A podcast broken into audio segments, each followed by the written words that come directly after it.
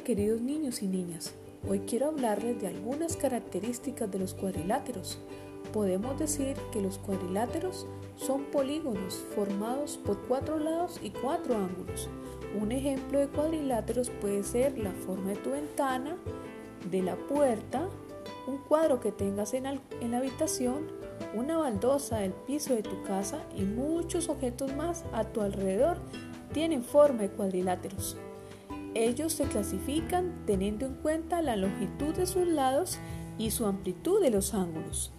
La clasificación de los cuadriláteros se reconocen en un cuadrado. Un cuadrado tiene cuatro lados iguales y cuatro ángulos rectos. Un rectángulo tiene cuatro lados, dos de ellos un poco más largos y cuatro ángulos rectos. Un rombo es un polígono que tiene cuatro lados iguales y cuatro ángulos agudos. Un trapecio solo tiene dos de sus lados paralelos. Un trapezoide, sus lados no son paralelos. Te invitamos a que reconozcas en tu alrededor objetos que tengan forma de cuadriláteros y dibújalos en tu cuaderno. Chao, nos vemos, hasta pronto.